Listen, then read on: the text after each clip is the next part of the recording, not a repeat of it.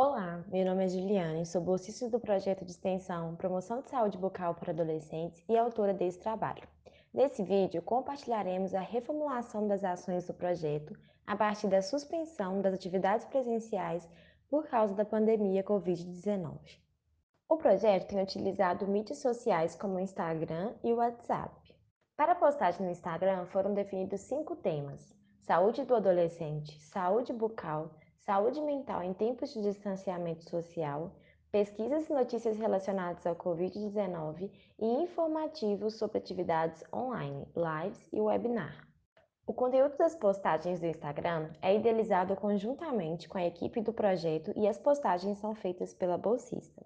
O grupo do WhatsApp é formado pelos alunos do projeto Coordenação e Jovens do Porta e se constitui em um canal para que os adolescentes exponham suas atividades e dificuldades durante o isolamento social.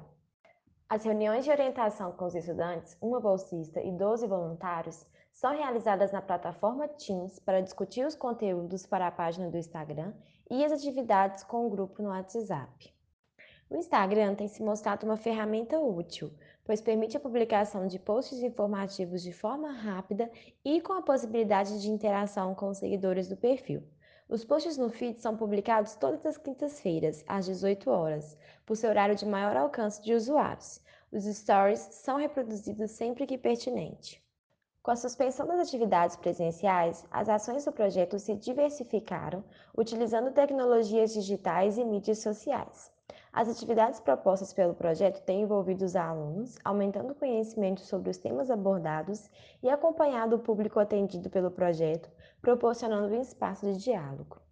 Com a cooperação dos alunos e professores, conseguimos finalizar o nosso trabalho com a produção de muitos conteúdos e dar apoio aos nossos pacientes.